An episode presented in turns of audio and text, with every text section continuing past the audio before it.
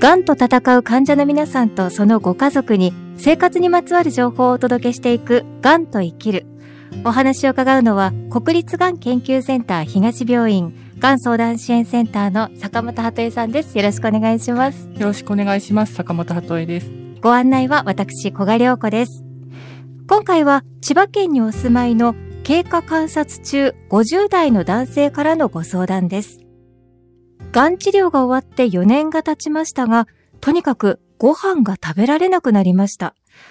家族は毎日山盛りのサラダをはじめ、バランスを考えた食事を用意してくれるのですが、どんなに頑張っても、がんになる前の半分くらいしか食べられません。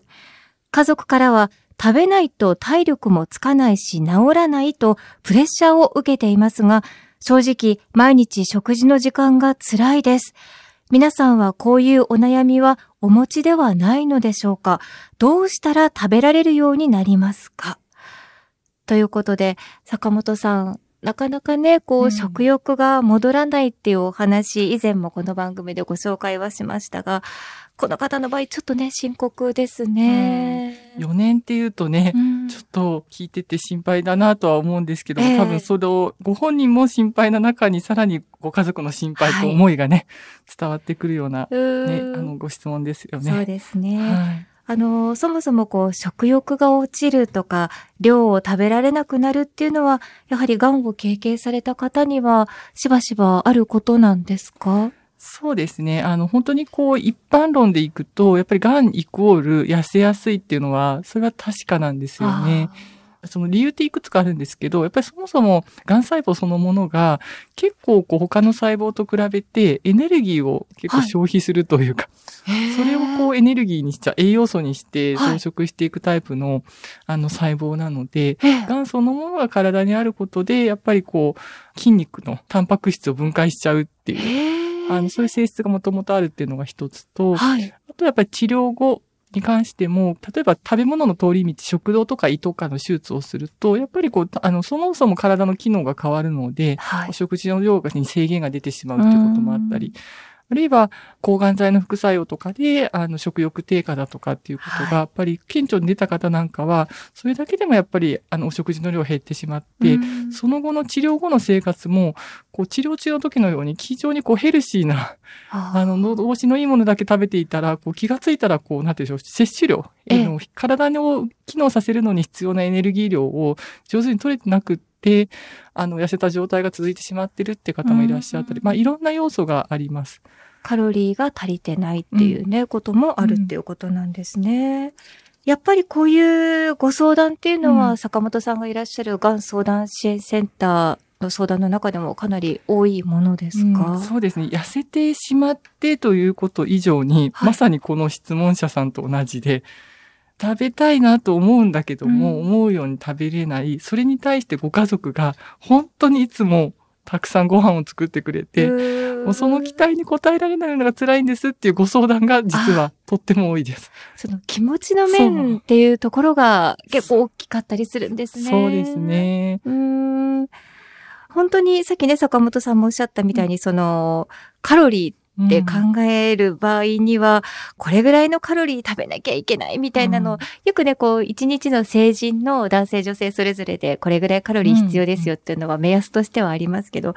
それがちょっとこう、そこまで取らなきゃいけないってプレッシャーになっちゃうこともやっぱりあるでしょうね。うん、そうですね。この質問者さんはまあ4年経ってるってことなので、まあどういう経過で4年っていうのがちょっとまあわからないので、ご勝手なことは言えないんですけども、ええ、例えばですよ、あの、我々の病院、まあ年間にな何百人とこう食道がんの手術をしたりするんですけど、はい、食道がんの術後1ヶ月の方を対象にやっている食道がん教室っていうのに参加すると、え、もう本当に、あの、本当に、まあ、藩をついたようにではないんですけども、ご家族、付き添ってきてるご家族が、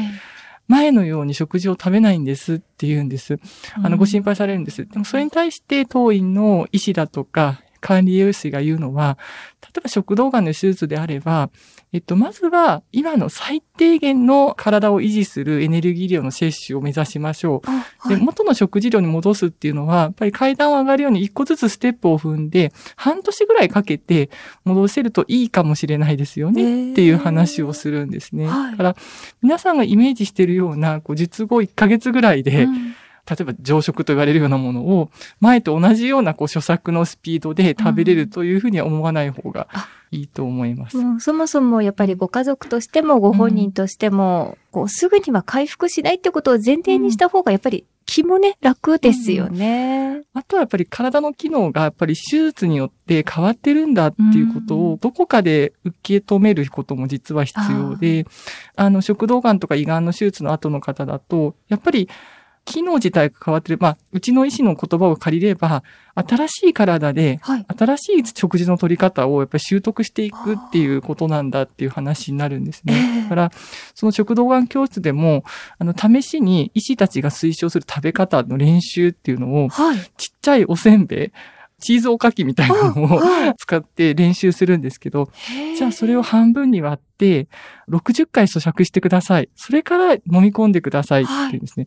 小川さん、60回って咀嚼したことあります？多分無理です。私、特にあんまり噛まずに飲み込んでしまうので、そう5回ぐらいで飲み込んじゃいそう。小さなおせんべいだったらね。そうですよね。ええでも、そういうふうに、新しい体で咀嚼をするっていうのは、それぐらい、あの、丁寧に、本当にこう、ペースト状になるぐらいまで噛んで飲むことで食べれるんだよっていうこととかも、やはい。っぱりこう、体得していく必要があるというか、か、そこら辺は結構、あの、実はこう、意識改革というか、はい、必要な場合もありますね。新しい体っうてん。すごくインパクトのある言葉ですけど、確かにそう考えると、これまでと同じようにって無理に考えなくていいから、うん。気もね、ちょっと楽になりますね。そうですうねん。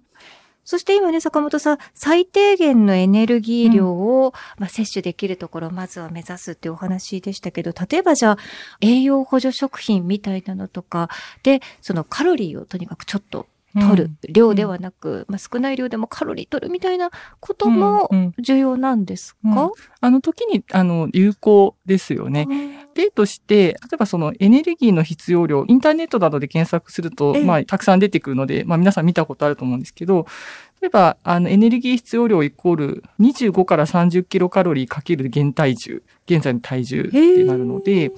今の体重が50キロの場合は、はい。20から30キロカロリーかける50キロだと、1250から1500キロカロリー。まあ、それが1日のはい。必要エネルギー量ですよね。うんで、それが、こう、明らかに足りてない時の工夫として、今、こが、あの、まあ、いきなり栄養補助食品に行くよりは、例えば、こう、間食を取る、はい。バナナ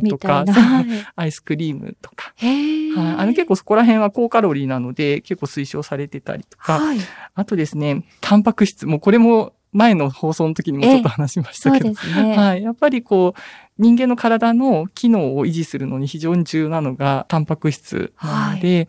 あの、お肉、魚、あとはですね、大豆、卵、乳製品っていうところは、できれば1日3食の中に必ず入れていただきたいところというのは、いつも管理栄養士たちがお話ししているところです。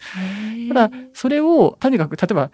筋トレしてる方なんかは、なんか例えば、タンパク質、タンパク質って言って、炭水化物を食べずにあ、要はご飯とかを食べずに、ねっ。ていうことがあるんですけど、はいあの、そういうことではなくて、あくまでもタンパク質も取りつつ、きちんと炭水化物も取ることで、うん体の筋肉が形成されていくっていうものなんだっていうことも忘れないでほしいということと、あと栄養補助食品に関しては、可能であれば、病院の管理栄養士にご相談をしていただいて、はい。そうすると、管理栄養士がですね、今取ってる食事の量とかを患者さんが書き出したものを見てくれて、ええそうすると、何の栄養素は十分取れていて、何の栄養素がちょっと不足してるかっていうのを見極めてくれて、まあ評価をしてくれて、はい。で、じゃあこの栄養補助食品でここの部分を補いましょうっていう総合的な判断をしてくれるんですね。私のあの親戚が統計部がんで当院に通院してた時なんかも、はい。結構あの、食べやすいものとか、本人が好んで食べるものって、割と書き出してみると偏っていて、あそうなんですよ。あの、タンパク質はすごい取れてるんだけども、同時に、なんか脂肪もすごい取りすぎてて、はい、それでたまたま本人が薬局で見つけた栄養補助食品を合体させて飲んでるって分かった結果、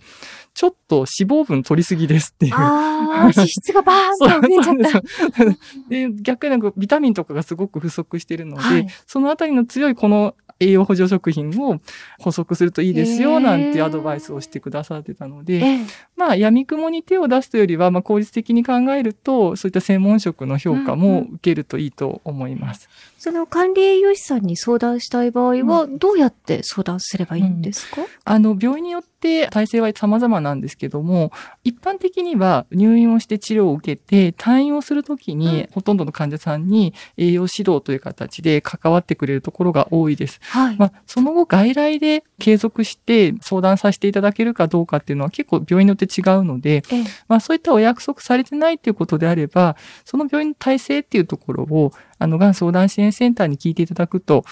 いいと思います。はい。あとは、これちょっと手間味噌であれなんですけど、対面で、その施設で対面で受けるような相談以外にも、あの、私が勤務しているところなんかは、管理栄養士さんが、と YouTube で、あの、お食事のことちょっと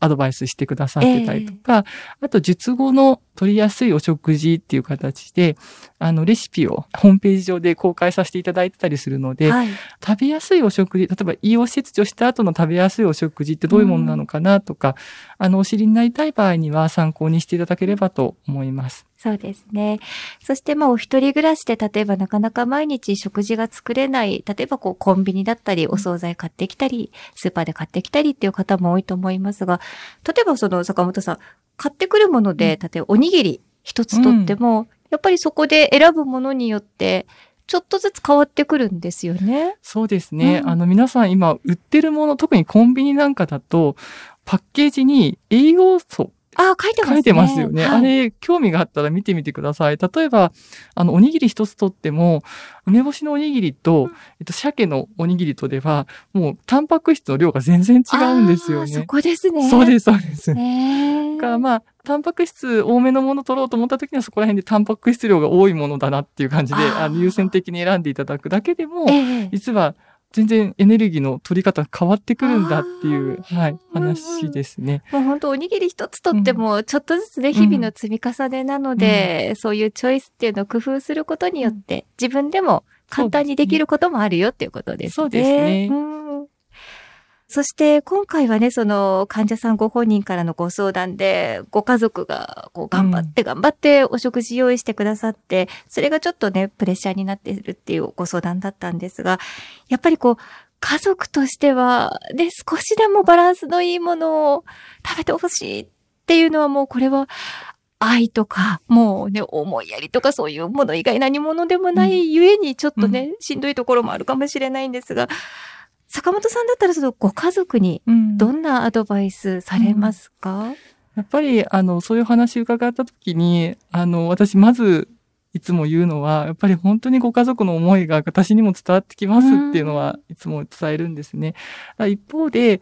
なんかこれ笑っちゃいけないんですけど、本当に思いが強すぎて、はい、もう食べてる時にご本人をじーっと見てるみたいな、なんか、その、なんて、その、もう、もう僕は監視されてるんですよ、食事中みたいな。あの、それぐらいの、こう、愛の重さを感じることもあるので、やっぱりそういう時には、やっぱり食事って楽しくリラックスして食べるってすごく大事なことですよねっていうお話をしてます。なんか、あんまりそれは頭ごなしにいるのもあれなので、ご本人がちょっと今日は食べれたなっていう時ってどんな時ですかなんてちょっと振り返ってみると、お孫さん来てる時は、いつの間にかちょっと量食べちゃってるんだよねとかっていうことが出てきたりするんですね。そこですよって話をしてます。やっぱりこう楽しくリラックスして、少し時間をね、こうかけて食べることで、やっぱりこう食事量が増えていくっていうことも自然発生的にあるので、うん、そういうあの空間というかね、時間の作り方っていうのもよかったらあの意識してくださいねってお話ししてます。本当にその食べる量だったり食べる内容だったりでももちろん大切ですけど、空気、楽しい空気の中で食べるっていうことの重要性もね、坂本さんから伺って本当によくわかりました。うんあの、改めて食生活のお悩みについてサポートを受けたいなっていう場合は、ちょっとね、まず一度、どこ連絡したらいいかわからない、自分の病院が対応してるかわからないっていう場合も、がん相談支援センターにご連絡をね、していただけるといいですね。うん、はい。さて次回は、癌の治療をしていることをできるだけ周囲の人に知られたくありませんというお悩みにお答えいただきます。坂本さん次回もよろしくお願いします。よろしくお願いします。千葉県柏の葉にある国立がん研究センター東病院の敷地内に病院連携宿泊施設三井ガーデンホテル柏の葉パークサイドが開業しました。がん治療経験者医療関係者の方々からのご意見を反映し客室にはご要望の多かった電子レンジペットボトルオープナーなどを設置。浴室洗面台入り口には治療中の筋力低下に備えて椅子をご用意しました。館内は24時間ケアスタッフが常駐し国立がん研究センター東病院と連携しながらご宿泊時の急な体調変化をサポートします。またそれぞれの方の体調に合わせたお食事を提供するレストランをはじめ木のぬくもりが感じられくつろげる空間で安心して治療に専念できるよう皆様をお迎えいたします。詳しくは三井ガーデンホテル柏の葉パークサイド公式ホームページをご覧ください。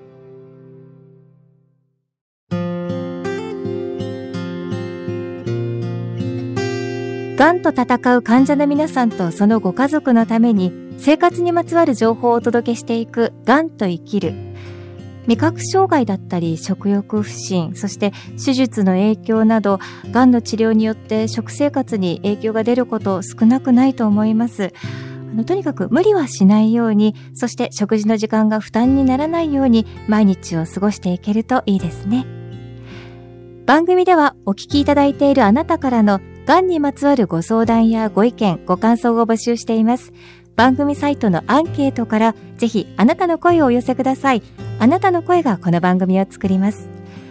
またこの番組は X、旧 Twitter アカウント、公式 LINE アカウント、インスタグラム、YouTube でも情報を発信しています。ぜひ番組サイトから登録してください。